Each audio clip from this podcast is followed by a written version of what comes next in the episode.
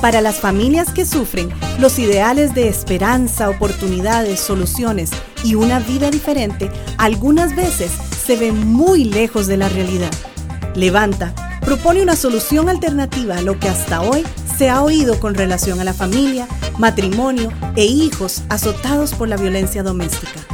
Hoy proponemos un camino más alto, uno que levanta a los caídos y oprimidos dando voz a quienes no la tienen. Y ahora con ustedes, Levanta. Buenos días, mi estimado Erwin, ¿cómo estás? Muy buenos días, mi estimado Alonso. Muy bien, gracias a Dios. Una semana más que el Señor nos permite continuar, pues, eh, en este hermoso ministerio, en esta necesidad que tenemos de hablar acerca de la violencia doméstica. ¿Y con qué venimos hoy, mi estimadísimo? Pues bueno, terminamos la semana anterior, terminamos con el tema del rol de la iglesia en la sociedad que creo por lo que hemos hablado fue un buen tiempo de conversación.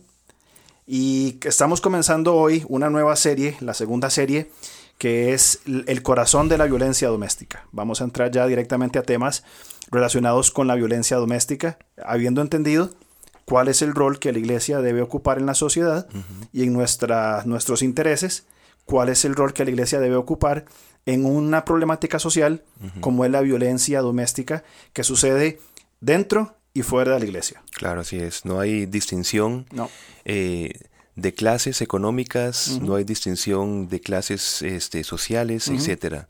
Es un mal de la sociedad en general. Y te lo pongo así, y vos lo sabes, de los casos que hemos tratado en la consejería que hace Levanta para matrimonios con violencia doméstica, tenemos matrimonios jóvenes con recursos e-, económicos eh, eh, suficientes, creyentes, tenemos personas bastante sencillas, bastante humildes, inclusive fuera de, hablemosle, en la zona muy rural de Costa Rica, tenemos personas, pues, eh, llamémosle un costarricenses promedio también, ¿verdad? Entonces, dentro de nuestra experiencia en este poco tiempo, ya hemos visto cómo la violencia doméstica entra en hogares no creyentes, en hogares creyentes, en hogares con recursos, sin recursos, en la ciudad, en aspecto rural. Así que como decís, pues no hace distinción ninguna. Y el peligro es que eh, tal vez podemos eh, orientar la violencia hacia una manera de presentarse específica nada más. Eh, sin tomar en cuenta que, hay elementos que tal vez no son tan visibles, ¿verdad? No son tan notables, digámoslo de esa manera, y que, forman parte del peligro de la violencia, como vamos a tratar en este programa. Correcto. Y podríamos empezar con al menos cuatro elementos, decimos al menos, ¿verdad? Cuatro elementos fundamentales de la violencia doméstica. Sí, claro. Eh, hay cuatro puntos eh, principales que podemos categorizar aquí. El primero es el abuso de poder. Abuso de poder. Abuso de poder. Cuando un hombre abusa de un poder que se ha generado él mismo, ¿verdad? Para eh, violentar la vida de una mujer, no solamente física, emocional, sexual, psicológicamente, en otros aspectos. Vamos. Y es que esta violencia eh, puede ir subiendo, ¿verdad, Alonso? Puede ir subiendo en intensidad y puede ir subiendo en frecuencia. Y ahí está el peligro, en saber identificar este, este uso de poder, que, que, cómo se manifiesta, cómo se siente con ese temor a ser eh, lastimado, a ser eh, restringido, ¿verdad? Como un medio de control hacia la persona a la cual se le ejerce ese poder este, tóxico, ¿verdad? Y, pero hay otro punto quizás con lo que estamos hablando al principio, que es también la omisión de la responsabilidad. Es decir, que, tanto es la violencia como tal, como una parte de ese abuso de poder es omitir una responsabilidad que se tiene hacia la otra persona. Claro. Un abandono que lo afecte físicamente, como estás diciendo, que lo afecte psicológicamente, que lo afecte sexualmente.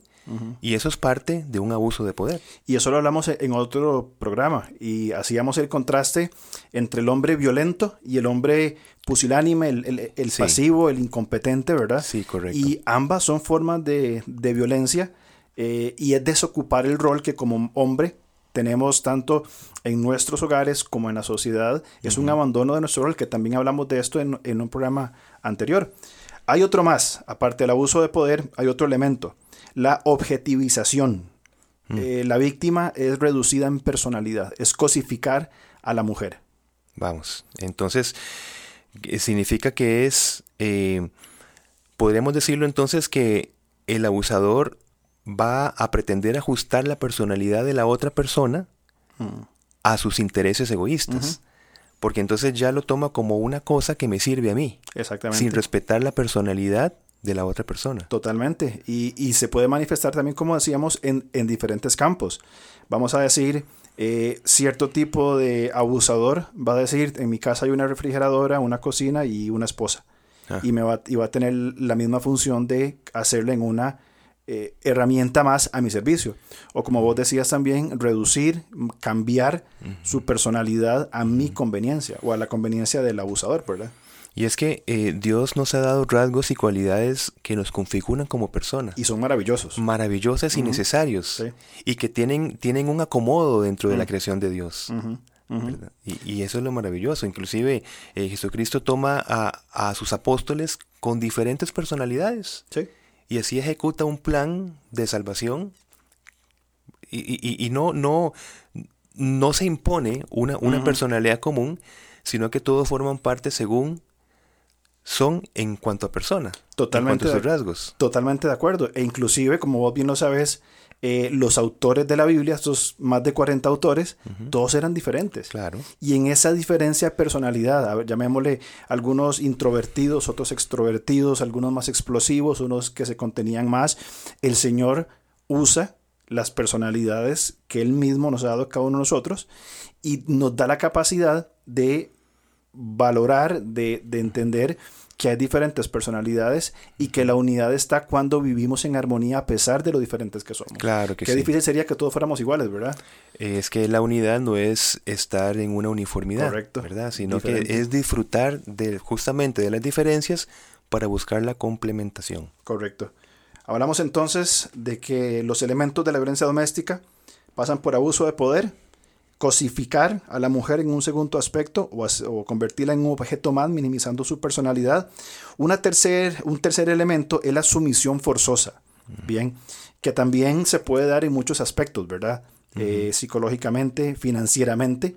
Tratamos un caso hace un par de años eh, en nuestra iglesia de un hombre que eh, parte de su control era no doy recursos económicos a mi esposa. Mm. Si usted ocupa plata, me pide cuánto necesita, para qué es y yo le doy. No tarjetas, no cuentas.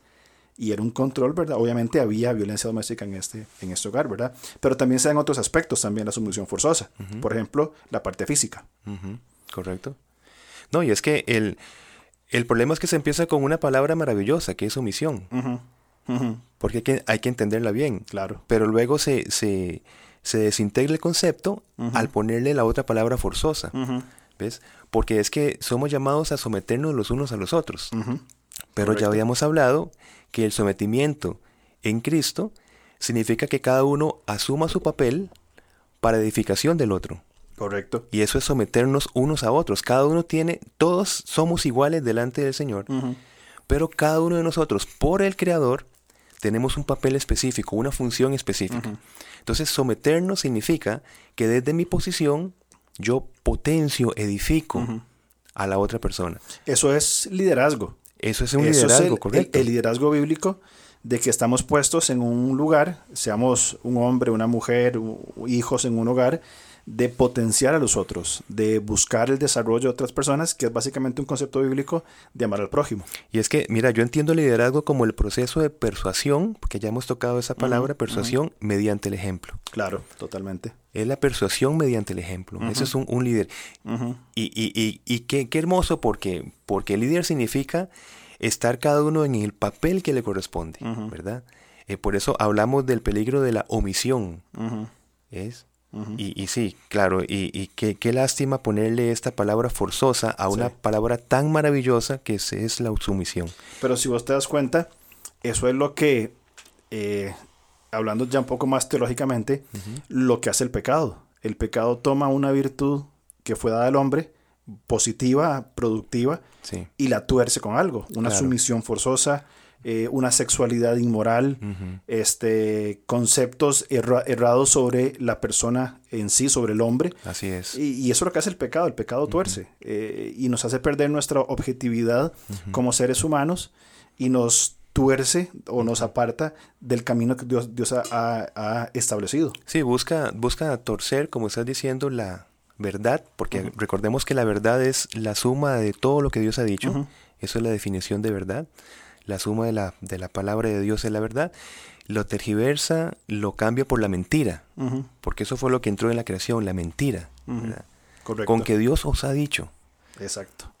Y ahí se va distorsionando todo el resto de la vida humana. Así es. ¿Y cuál es el otro punto? El último entonces, hablamos número uno, abuso de poder, número dos, objetivización, número tres, sumisión forzosa, y cuatro, consecuencias limitadas o nulas. Estamos hablando de impunidad al agresor.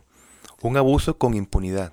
Abuso con impunidad. El agresor hace, agrede, ofende, y en muchos casos, sea porque la víctima no pone una denuncia, eh, o porque la ley no aplica sus, eh, llamémosle sus, sus, recursos, sus recursos, sus contemplaciones de lo que es y no es un, caso de violencia, y hay impunidad. Mira, y es que hay tantas mujeres mm. que, que, no denuncian, y hay tantos hombres que se justifican ante lo que están haciendo. Porque es que vos claro. me hiciste reaccionar de esta manera. Claro. Porque es que tal cosa, porque es que mi pasado etcétera, que ahora vamos a hablar un poco de esto, ¿verdad? O en próximos programas. Correcto. Es decir, es como una, una cultura de, de la impunidad, que es, y ya que hablamos de, de, Génesis, eso fue lo que pasó como consecuencia del pecado. No, es que la mujer que me diste. No, es que eh, la, serpiente. Y al final Adán se atreve a, dar a entender de que el, problema fue de Dios. Claro. ¿Verdad? Mm. Bueno, es que las condiciones que hiciste me llevaron a actuar de esta manera. Exactamente. Buscar la impunidad. Tuvimos un caso hace un par de semanas de, Levanta donde quien era la persona agresora era la suegra de la mujer. Ah. La suegra venía, vivía en una misma propiedad, diferentes casas, pero la suegra venía a agredir a la mujer. Y cuando mi esposa conversaba con ella, le dijo, bueno, lo primero que tienes que hacer es poner una denuncia, no porque vivimos dentro de su, propiedad. Claro, claro. Y si pongo una denuncia me echa y dónde me voy. Temor temor, abuso, manipulación. Claro. Y, obviamente, pues en esos casos cuesta mucho, ¿verdad? Eh, eh, aconsejar de, otra manera diferente. Sí, sí, sí. Ahora, te, comparto algo que leímos. Eh, una institución en Estados Unidos llamada Lifeway hizo una... una comenzó a recolectar información, una encuesta, se me ha ido la palabra, una encuesta sobre violencia doméstica en los hogares. Te leo un par y a ver, decime qué, qué, pensás. Dice, cuando se trata de violencia doméstica, los pastores protestantes quieren ayudar, pero no saben por dónde empezar. Mm. Ciertísimo. Sí. Ciertísimo. No, y, y, qué maravilloso que los pastores quieren ayudar. Sí. Es decir, e, eso es una, una, algo muy bueno. Pero, mm. pero no se tiene que quedar allí, claro. sino que también el Señor capacita, ¿verdad? Y el Señor da medios. Yo creo que ahora estamos estamos en, medios de información muy importantes donde, donde provee todo lo necesario para que todas las personas nos capacitemos en las áreas que queramos. Ahora estamos en una, en una capacidad de, tener información. Bueno, estás hablando de esta estadística. ¿Cómo sabríamos nosotros el resultado de un estudio como este si no fueran por los recursos estadísticos, por los recursos que esa información llega a donde vos y lo podemos compartir en este programa? Correcto, correcto. Eh, y esta, esta pandemia que estamos viviendo, no sé si decir algo positivo puede salir, ¿verdad? Aunque puede ser, pero eh, la mayoría de los seres humanos que no habían dado el paso al avance tecnológico lo están haciendo.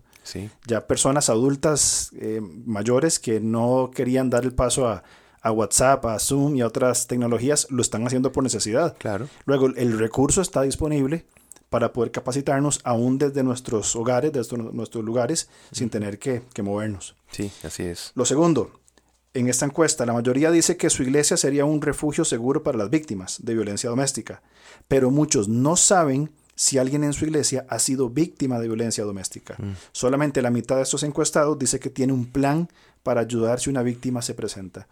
Mi pregunta es, ¿qué haríamos como pastores, como líderes, como iglesias, si un día aparece una mujer golpeada diciéndonos, mi esposo me acaba de golpear, me quiere matar, ayúdeme? ¿Cuál sería el plan de acción de, una iglesia? Sí, exactamente.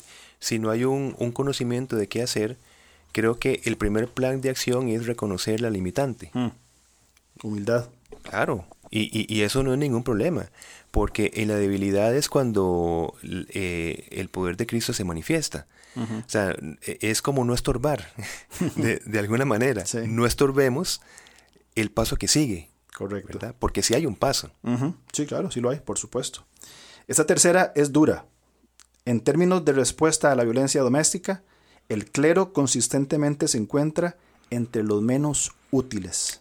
Y recordemos que lo estás diciendo en el, en el concepto de una estadística, ¿verdad? Correcto. Es decir, no, no, es que a alguien se le ocurrió decir esto, sino que hay datos... Que lo respaldan. Exacto, que respaldan el, la conclusión que estás diciendo. Entonces, el clero consistentemente se encuentra entre los menos útiles. Correcto. Sí. Claro que es fuerte esto. Es muy fuerte, porque nos hiere nuestro orgullo, ¿verdad? Eh, como creyentes, como personas, de que no somos útiles en una problemática social. ¿Y será que esta capacitación no se da porque se asume que la violencia doméstica no debería estar en los hogares cristianos? Por supuesto. No sé cuántos pastores, y aquí estoy solamente suponiendo o, tirando la pregunta al aire, cuántos pastores o líderes eh, de ministerios eh, estarán conscientes de que puede haber dentro de sus congregaciones familias que sufren violencia doméstica, que hay, no que pueden haber, muy probablemente que hayan de, esta, de ese tipo de personas. O personas que se acostumbran a, tener hábitos violentos, es decir, en la manera en que se habla a su esposa, en que se habla a sus hijos, y, y, y cuando se enfrenta, bueno, pero ¿cuál es el problema con esto? Por eso es que es bueno avanzar en lo que es la violencia en las diferentes manifestaciones. Correcto, exactamente, no solamente física, sino muchas así Es. La conclusión de, este, de esta encuesta, y es muy práctica y, levanta, en que levanta queremos dar una, pues, una propuesta, ¿verdad? Es que los líderes religiosos necesitan capacitación. Está muy claro. Definitivo. Muy claro. Definitivo. Eh, como, como levanta, hemos hablado de crear un material de capacitación para iglesias y si Dios lo permite, a partir del primero de febrero vamos a estar disponibles con materiales, eh, con conferencias tanto presenciales como virtuales, materiales que incluyen legislación, que incluyen fundamento bíblico, acciones prácticas, para aportar en esta capacitación a iglesias, pues al menos en nuestro país, ¿verdad? Qué maravilla, qué maravilla, ¿no? Y que el Señor permite permite esa capacitación y que el Señor también permita corazones humildes, que reconozcamos, que, que reconozcamos que necesitamos constantemente estar capacitados, avanzando en conocimiento, correcto, pero con un fundamento bíblico. Exactamente, y no somos expertos en el tema, sino que estamos simplemente conscientes de la, de la, problemática y tenemos el recurso de las escrituras para proveer una respuesta integral, una propuesta integral. Y esa palabra integral, supongo que estarías de acuerdo conmigo, que no excluye otros esfuerzos de otras ciencias de investigación que, que, son importantísimas, ¿verdad? Porque hay que tomar lo bueno y desechar lo malo. Y han habido avances justamente por este silencio de la parte de la iglesia, han habido otras propuestas que han estado avanzando en el desarrollo del tratamiento de la violencia y que tenemos que tomar y saber integrar dentro del concepto amplio de cómo atacar la violencia. Así que cuando decimos la escritura, no es que excluye a otras propuestas que han avanzado y que tienen mucho que decir. Claro. Pero que todo se haga a la luz de la escritura. Correcto. Nuestro eslogan eh, es confrontando la violencia doméstica con la paz del Evangelio. Y eso es lo que procuramos, esa paz que el mundo añora, ¿verdad? Y justamente eh, aliándonos estratégicamente y sabiamente con otros, ¿verdad? Eh, otras propuestas, hablemosle en un campo legal, en el trabajo social, en la, eh, en la psicología, en la consejería bíblica, hay aspectos que podemos echar mano. si alguien quiere el estudio completo de, este, eh, de esta encuesta, lo tenemos disponible, nos escriben, ¿verdad? Por redes sociales y con mucho gusto compartimos este, esta eh, encuesta bastante, bastante amplia. Mira, mi hermano, ¿y, ¿y cuándo se da un ciclo, ya específicamente de un, ciclo de abuso de la violencia? Porque estamos hablando de, de, patrones que constantemente acompañan a una familia. Yo creo que tenemos que empezar a identificar, saber identificar eh, eh, ese enemigo en casa. ¿Cómo se manifiesta? ¿Cómo se, ¿Cómo se da esto?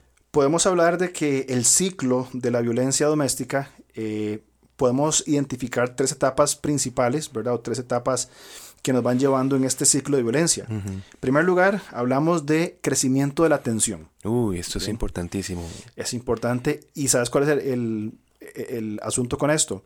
Que lo consideramos como algo normal. Ese es el punto. Vamos, hay tensión, hay problemas y sigue creciendo y no lo atendemos como algo que... Se dejan pasar las, las, cositas que, que, podríamos llamar como pequeñas. Correcto. Pero esas cosas pequeñas van haciéndose habituales van creciendo en intensidad, van generando cosas más problemáticas y para llegar a lo que supongo que sería el, otro punto. Sí, antes de avanzar a ese segundo punto, vos te acordás de este versículo, creo que es en Eclesiastés, que dice que una mosca echa a perder el perfume del perfumista. Exacto.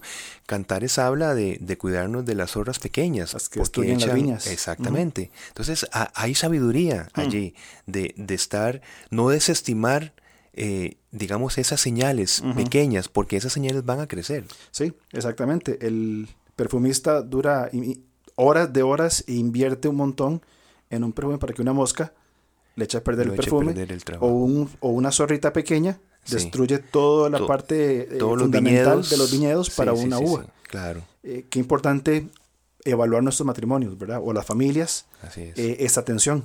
Entonces hablamos de crecimiento de la atención. Segundo lugar, va a haber un evento o un momento donde hay un estallido de violencia, ¿verdad? Y podría ser un evento, pues, que nunca antecedió, ¿verdad? O que ya había ciertos, ciertos precedentes en una u otra forma, ¿verdad? Claro, que ese estallido no es eh, generalmente de la noche a la mañana, lo que queremos decir, ¿verdad? Sino que puede ser una acumulación de esas, de esas pequeñas cosas que se dejan pasar este, hasta que ya llega al ya la explosión, ¿verdad? Como tal.